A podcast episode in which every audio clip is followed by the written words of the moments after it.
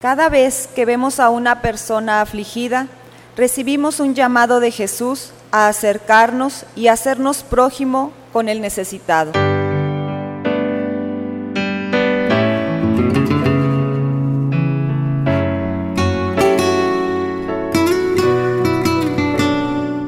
Bienvenidos a la Santa Misa. Tus palabras, Señor, son espíritu y vida. Tú tienes palabras de vida eterna.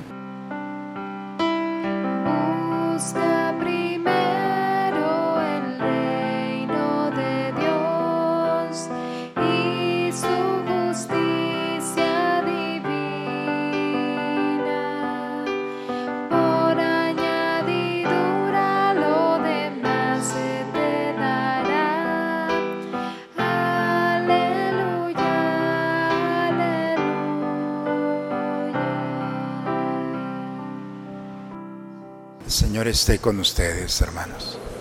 Proclamación del Santo Evangelio según San Lucas. En aquel tiempo se presentó ante Jesús un doctor de la ley para ponerlo a prueba y le preguntó, Maestro, ¿qué debo hacer para conseguir la vida eterna? Jesús le dijo, ¿qué es lo que está escrito en la ley? ¿Qué lees en ella? El doctor de la ley contestó, Amarás al Señor tu Dios con todo tu corazón, con toda tu alma, con todas tus fuerzas y con todo tu ser, y a tu prójimo como a ti mismo. Jesús le dijo, has contestado bien, si haces eso, vivirás. El doctor de la ley, para justificarse, le preguntó a Jesús, ¿y quién es mi prójimo? Jesús le dijo, un hombre que bajaba por el camino de Jerusalén a Jericó cayó en manos de unos ladrones los cuales lo robaron, lo hirieron y lo dejaron medio muerto. Sucedió que por el mismo camino bajaba un sacerdote, el cual lo vio y pasó de largo. De igual modo un levita que pasó por ahí lo vio y siguió adelante. Pero un samaritano que iba de viaje, al verlo, se compadeció de él. Se le acercó, ungió sus heridas con aceite y vino y se las vendó. Luego lo puso sobre su cabalgadura, lo llevó a un mesón y cuidó de él.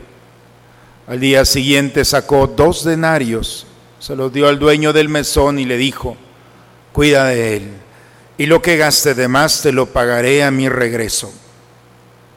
¿Cuál de estos tres te parece que se portó como prójimo del hombre que fue asaltado por los ladrones? El doctor de la ley le respondió, el que tuvo compasión de él. Entonces Jesús le dijo, anda y haz tú lo mismo. Palabra del Señor. Los hombres de fe, hermanos, también tenemos momentos de duda y de incertidumbre y de inseguridad. También cometemos el pecado de desconfiar de Dios. Moisés es uno de ellos. La tierra prometida ya estaba muy cerca, el pueblo tenía sed, y Dios le dice, no te preocupes, dile a la piedra que brote agua. Y Moisés dudó y entonces le pega dos veces a la piedra. Y Dios le dice, ¿por qué le pegaste? Te dije que le dijeras a la piedra, no que la golpearas. Desconfiaste de mí en dos ocasiones. No vas a entrar a la tierra prometida, la vas a ver, pero no vas a entrar. Y los que van a entrar, porque se rebelaron, porque dudaron, porque pensaron que los había abandonado, por las dudas y sus miedos, los únicos que van a entrar de acuerdo al censo son los menores de 20 años. O todos los mayores de 20 años, yo creo que la mayoría de aquí no entraríamos al... Todos los mayores de 20 años no van a entrar a la tierra prometida, solamente los chicos de 19 para abajo, podemos llamarlo así. Para todos los que entraron, hagamos una prueba. ¿Quiénes son los que tienen 19 años para abajo de aquí? Yo creo que entrarían 10. Estos chicos entrarían. Y entonces, la situación es que Moisés hace una reinterpretación de la ley, una segunda ley para aquellos que van a entrar, para estos chicos de 19 años para abajo, les va a dar una ley más fácil de entender. Se le llamará el Deuteronomio. Por eso el libro de la Biblia llamado Deuto, Deuteronomio significa la segunda ley. La primera son los mandamientos, la ley de Moisés que se recibió en el Oreb, y la segunda ley es la que estos chicos van a recibir para entrar. Entran a la tierra prometida con la ley y se les pierde. Qué raro, ¿verdad? Se les perdió la ley, duró años perdida y entonces andaban, no sabían qué hacer. Llega Nabucodonosor, Babilonio, destruye el templo, acaba, los muchachos se los lleva al pueblo. 70 años están fuera de Israel y cuando por fin regresan, gracias a un rey Ciro, que ni era judío, simplemente porque le dio la libertad, regresan y los pocos que regresan, lo primero que hacen al llegar a Jerusalén es ver el templo y decir, vamos a arreglarlo. Y empiezan a arreglar. La sorpresa es que cuando andaba un maestro, un albañil, podemos llamarlo así, arreglando el templo, se desprende una roca y detrás de la roca estaban los rollos del Deuteronomio, la segunda ley. Qué maravillosa historia, ¿verdad? Y nuevamente vuelven a recuperar la ley. Hoy lo hemos escuchado. La ley es tan sencilla que no está en el cielo ni está del otro lado del mar, dice el texto del día de hoy. La ley está en tu corazón, el mandato de Dios está en tu corazón. La mejor brújula que tenemos, Dios la ha puesto en nuestro corazón. Eso es lo que dice la ley, el texto del día de hoy. No sé qué hacer. Muy bien, entonces detente un poco y ve al interior. Y la voz de tu interior te va a decir sí y no. Sí y no. Estos monosílabos son los más poderosos. Un sí puede cambiar toda la vida. Un no puede cambiar toda tu historia. Cuando te atreviste a decir sí, entonces una historia. Y es lo que nos dice la ley. El corazón no va a entrar en argumentos, simplemente va a conducir tu vida y tu historia. Uno de estos hombres de esta segunda generación, podemos llamarlo así, es el que se acercó hoy a Jesús. Dice el Evangelio el día de hoy que un doctor de la ley, es decir, un maestro de la ley, conocedor de lo que se tiene que hacer y no hacer, este hombre se acercó a Jesús. ¿Qué debo hacer para conseguir la vida eterna? ¿Qué está escrito? Le dice eh, Jesús. Y este joven va al Deuteronomio, capítulo 6. Amarás al Señor con todo tu corazón, con toda tu alma, con todas tus fuerzas, con todo tu ser. Eso es lo que nos decía, es la segunda ley. Bien. Pero este joven le agrega Levítico capítulo 19. Y a tu prójimo. Jesús le dice, súper bien. O sea, el amor a Dios y el amor al prójimo. Creativo este muchacho, un escriba verdadero. Pero, pero ¿quién es mi prójimo? Porque en tiempos de Jesús se habían confundido un poco unos grupos de fariseos, escribas, decían que los fariseos solamente eran los israelitas y que los paganos, los que no eran israelitas, esos no eran prójimo. Los prójimos solamente son de la clase media para arriba y los pobres no. Y había discusiones y por eso este escriba le dice, hay tantas opiniones de quién es mi prójimo. Y Jesús no se pone a explicar. Jesús nos regala una de las historias más bellas un hombre venía bajando de Jerusalén a Jericó. Espero que un día tengan la oportunidad de caminar de Jerusalén a Jericó. Jerusalén está a 700 metros sobre el nivel del mar y Jericó está a 250 eh, debajo del nivel del mar y son 30 kilómetros. Así es que si nunca han corrido, váyanse y van a correr, porque van a ir corriendo hacia abajo. Es decir, la misma gravedad te va a impulsar. Y este hombre iba así, iba bajando, por eso el texto dice, este hombre iba bajando, cayó en manos de unos ladrones, lo golpearon, lo dejaron medio muerto. Un sacerdote que venía de Jerusalén, o sea, venía de Jerusalén, acababa de celebrar su sacrificio, vio, dice, vio a este hombre y se fue de largo. Después un escriba, un conocedor de la ley, un maestro de la ley, lo vio y también se va de largo, lo vio. Y después, por el mismo camino, iba un samaritano que iba de viaje. Al verlo, porque también el escriba lo vio y porque también el sacerdote lo vio, Lucas, que es el único que nos regala este pasaje, dice, lo vio y tuvo compasión de él. Se detuvo, se acercó, ungió sus heridas con aceite y vino, se las vendó, lo puso sobre su cabalgadura, se lo llevó a un mesón, se quedó con él y al término de unos días saca dos denarios. Un denario es la paga de un trabajador de una semana. Le da dos semanas de, de, adelantado. Aquí está. Y si gastas más, no te preocupes, a mi regreso te pagaré. Y Jesús, ¿cuál de estos tres te parece que se portó como prójimo del hombre? No le dice quién es prójimo sino quién se portó como prójimo. La respuesta, el que tuvo compasión de él.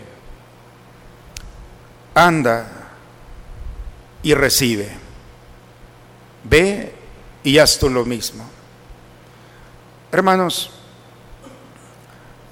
la pregunta del día de hoy, del domingo, de esta celebración ¿Quién es mi prójimo? No te preocupes quién es tu prójimo. Lo importante no es saber quién es mi prójimo. El próximo es el próximo, el más cercano. Lo importante no es saber quién es el prójimo, sino si yo soy prójimo. La pregunta de este hombre se la cambió Jesús. ¿Quién es mi prójimo? No. ¿Tú eres prójimo? ¿Tú te detienes aquel que ha sido lastimado por esta historia? Tú le vendas las heridas aunque aquel que trae una herida lastimado. Te detienes, gastas tu tiempo, te metes a un problema que no es tuyo. Porque este hombre iba de vacaciones, iba a descansar, dice el texto el día de hoy, y renuncia a su camino porque ve a un hombre que está tirado. Y no solamente es un problema, ha gastado su tiempo, su espacio, sus planes y su economía. Este le afectó en todas las estructuras. Sin embargo, voy a regresar. No termina su historia. La segunda lectura del día de hoy es muy bella. San Pablo los Colosenses. Cristo es la imagen del Dios invisible. El que ve a Cristo, ve a Dios. Y Cristo, porque es el rostro del amor, le da sustento a todas las realidades. Es el primogénito de toda la creación, no de los hombres, de toda la creación. Cristo ha venido a este mundo para habitar y reconciliar y darle sentido a todas las cosas para ofrecer su paz por medio del sacrificio único en la cruz. Cristo es el rostro de Dios y el cristiano es el rostro de Cristo. Y como cristianos, hermanos, estamos llamados a vivir una vocación de prójimo la experiencia de la verdadera sabiduría está en el amor. El que ama es sabio. Porque la sabiduría de este mundo no da el gozo y la alegría, sí la soberbia. Pero el verdadero amor permite vivir la sabiduría. Entre más se ama, más se sirve. Y el servicio no es un regalo al necesitado, quien sirve crece, madura, fortalece y encuentra el verdadero sentido de la historia. Como sacerdote puedo entender a lo largo de toda esta historia que me ha permitido vivir que las personas más tristes, más solas y más frustradas son aquellas que decidieron disfrutar la vida sin tener en cuenta aquellos que estaban a su lado. Llenaron sus graneros y se pusieron a vivir la vida. Ingrato, dice el Señor, hoy mismo vas a morir. ¿De qué te sirvió todo esto? Nuestra historia, hermanos, es muy corta y no hay que perder la oportunidad de ser un prójimo, porque aquel que encontramos en el camino tirado, lastimado o lastimada por cualquier realidad, está esperando el rostro de Cristo. Y si Cristo es el rostro de Dios, tú y yo nos llamamos cristianos, aceite de Dios. Y estamos llamados a detenernos, a tocar las heridas, a vendarlas, a ponerlos en nuestra cabalgadura, a llevarlos a un lugar seguro y estar con ellos.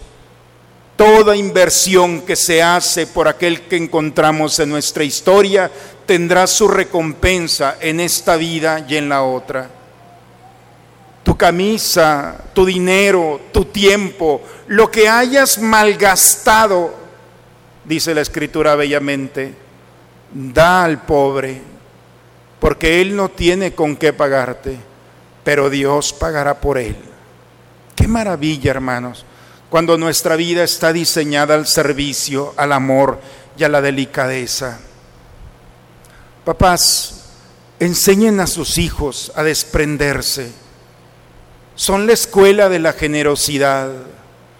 Si tú como papá enseñas a tu hijo no tenerle miedo, a ofrecer su tiempo, su palabra, su delicadeza, sus bienes, entonces le estás asegurando no solamente la alegría y el gozo de esta vida, sino también la recompensa eterna. Cuando vamos cuidando en exceso los bienes, el tiempo y disfrutando de una vida sin el bienestar de los demás, estamos perdiendo el tiempo, no vale la pena. Hoy el Señor nos invita a todos a tener un alto y permitirnos ser prójimo. Y si no podemos pedir esa gracia el día de hoy, Señor, no puedo, soy un egoísta, me preocupo por las cosas, hay ideas en mi mente y en mi corazón que no me permiten ofrecer una palabra, detenerme, ser generoso o generosa, no puedo. Ese no puedo en las manos de Dios es una oportunidad para que Él nuevamente quite esos nudos y candados de un egoísmo que entró hace mucho tiempo, que no te has dado cuenta. Hoy el Señor nos invita a vivir la gracia de ser prójimos, de tender nuestra mano sin miedo, de tocar al otro, de desprendernos de las cosas materiales. La recompensa, hermanos, será en esta vida y en la otra. Una de mis mejores historias que tengo es la de un hombre que conocí, el más borracho y ebrio y vicioso que puedan conocer. Se llamaba Juan. Y yo llegué a una parroquia y este hombre conocido por todos, un día en la noche llega a la parroquia y me toca en la madrugada. Y salgo y dije, este, a ver qué quiere. ¿Qué pasó, Juan? Venga a mi casa. ¿Para qué? Venga a mi casa. Tengo a alguien allí. Dije, no, yo no voy contigo. ¿Quién sabe qué tendrá este? No, bueno, vamos. En su casa, en un cuadrito de nada, en la habitación más pobre y más sucia, tenía a un hombre tirado allí en su cama, en su camastro. ¿Quién es Juan? Me lo encontré, padre, tirado en la calle. Venía yo de, quién sabe de dónde y me lo encontré y me lo traje y aquí está. Ayúdeme, ¿qué hago con él?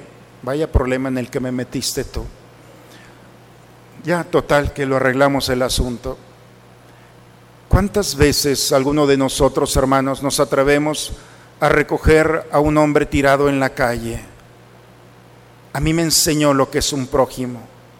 Ni el peor vicio, ni las peores decisiones de este hombre le quitaron su bondad.